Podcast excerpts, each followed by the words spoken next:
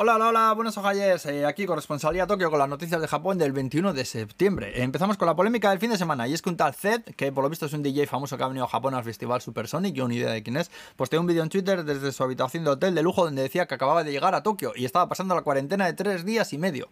¿Tres días y medio? Cuando lo normal es que sea semana y pico en una habitación pequeñísima.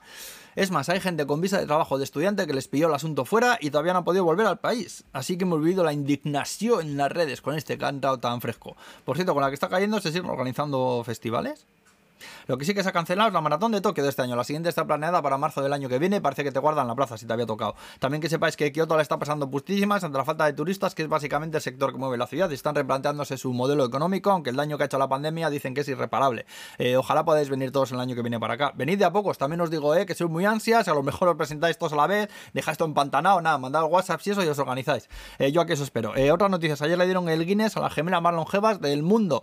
son dos señoras de Sodosima, una isla al oeste de Japón. 107 años y 330 días tienen las abuelicas. Yo he visto fotos y para dar botes a la pata coja también te digo que no están, ¿eh? Luego en Fukuoka ya van 18 personas que han denunciado ataques de monos, que hasta ahora huían de la gente, pero parece que se han envalentonado últimamente, les da igual ya y arramplan con todo. También una señora que resulta que se fracturó un diente al morder una hamburguesa del McDonald's que tenía un cacho de metal dentro. Era una Tsukimi de esas y la luna no sé, pero las estrellas sí que parece que las vio, sí.